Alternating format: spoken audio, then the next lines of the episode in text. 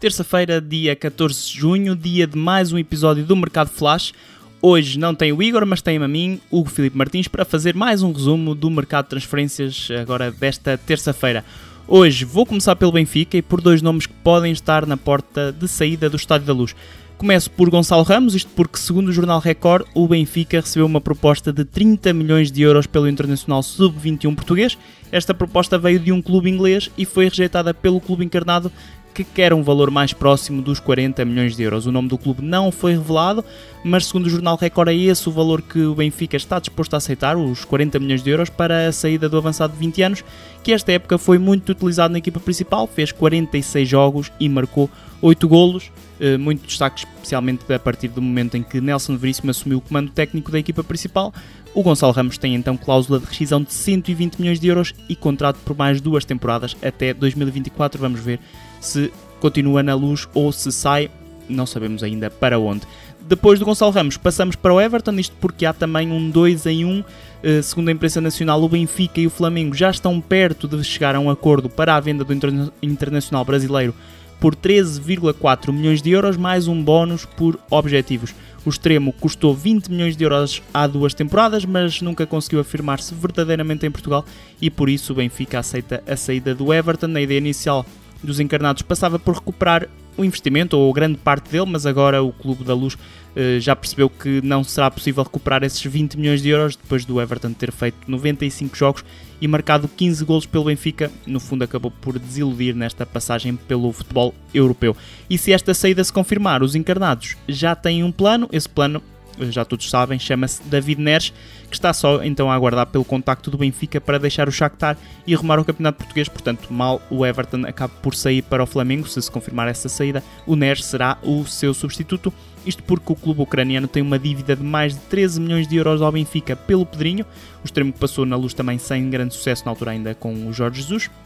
E os encarnados querem que essa dívida seja saldada com a ida do David Neres para a luz, ou seja, não iriam pagar nada, a dívida ficaria saldada e o David Neres viria para Portugal. Depois, claro, teria de ser pago os valores ao agente e também um prémio de assinatura, mas isso já não terá nada a ver com o Shakhtar, é mais os, os negócios entre o Benfica, o David Neres e os seus representantes. A mudança do brasileiro para o clube encarnado vai levar a que o extremo, no entanto, passe a receber um bocado menos. Isto, segundo apurou 00, o David Neres vai baixar um pouco o seu salário em relação ao que tinha no Shakhtar, mas mesmo assim será dos salários mais elevados do plantel benfiquista vai receber 3,5 milhões de euros por época. Recorde-se que o David Neres foi um jogador que deu nas vistas no Ajax, especialmente na época em que a equipa neerlandesa foi às meias finais da Champions. Esta época perdeu algum espaço na Eredivisie e mudou-se para o Shakhtar, onde acabou por não fazer qualquer jogo, isto porque começou a guerra na Ucrânia.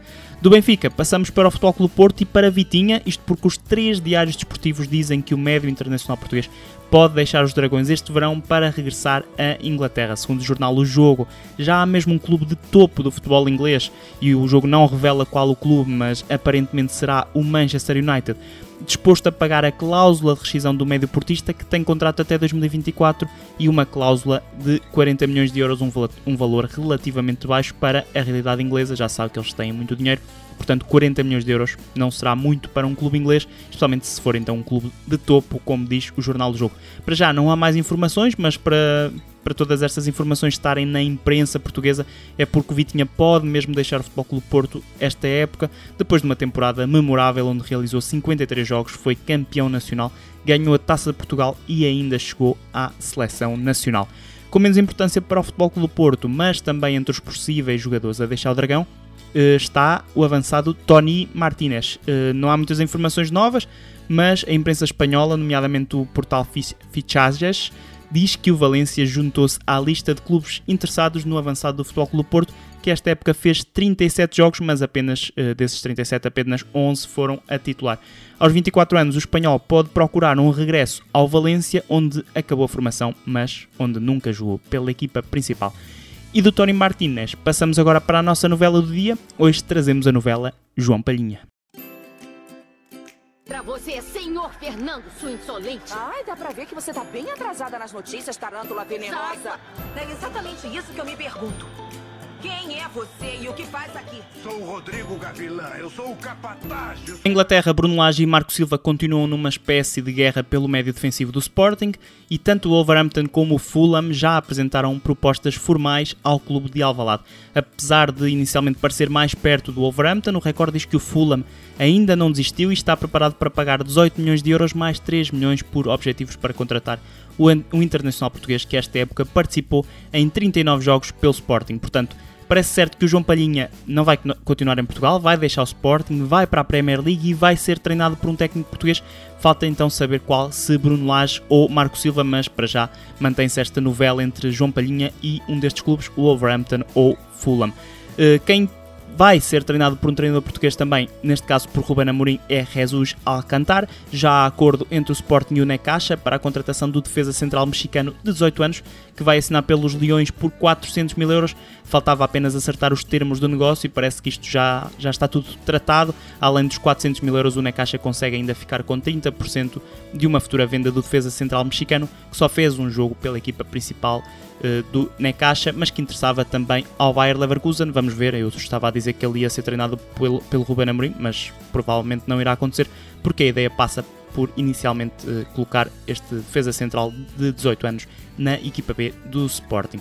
Continuamos por Portugal para falar de um negócio que o Igor já tinha falado ontem, não vou acrescentar muita coisa, mas só para dar a confirmação que o Lincoln assinou pelo Fenerbahçe, foi apresentado esta terça-feira, e os moldes no negócio são aqueles que o Igor falou aqui, 3,5 milhões de euros e uma percentagem de uma futura venda a ficar para o Santa Clara, que eh, não revelou ao certo qual a percentagem que pertence ao clube açoriano.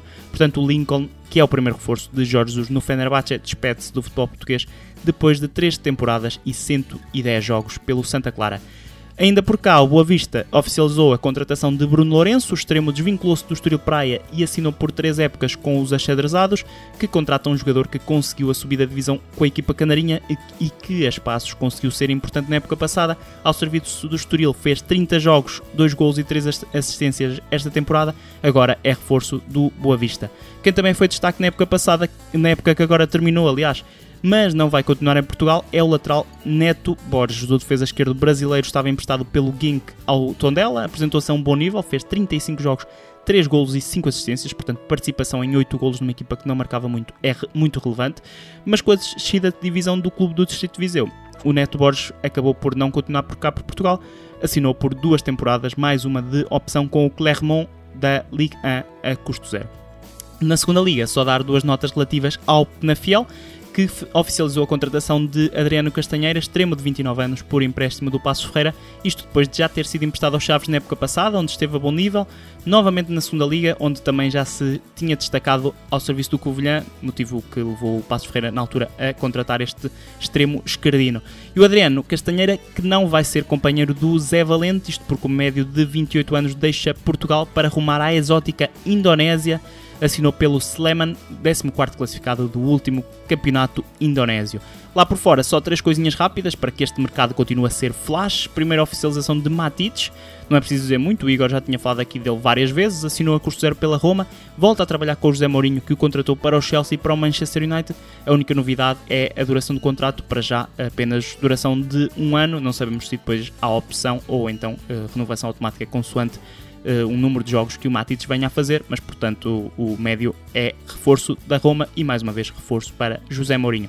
Em Inglaterra, o Burnley oficializou Vicent Company, ex-defesa central, como novo treinador. O clube que desceu ao Champions, Championship pela primeira vez nos últimos seis anos contratou o técnico belga que teve uma experiência no Anderlecht que acabou sem títulos e que curiosamente começou com uma raridade. Uh, O Company foi treinador-jogador no início da sua aventura como técnico no Anderlecht, é agora o novo treinador do Burnley.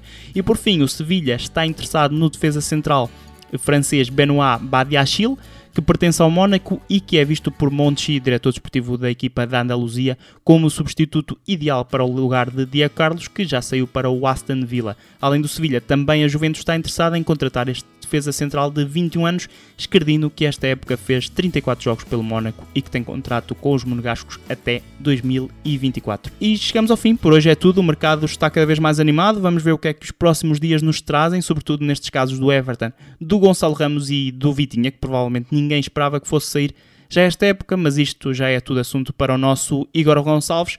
Porque eu sou o Hugo Filipe Martins e para mim o mercado é só uma parte relativamente gira do futebol.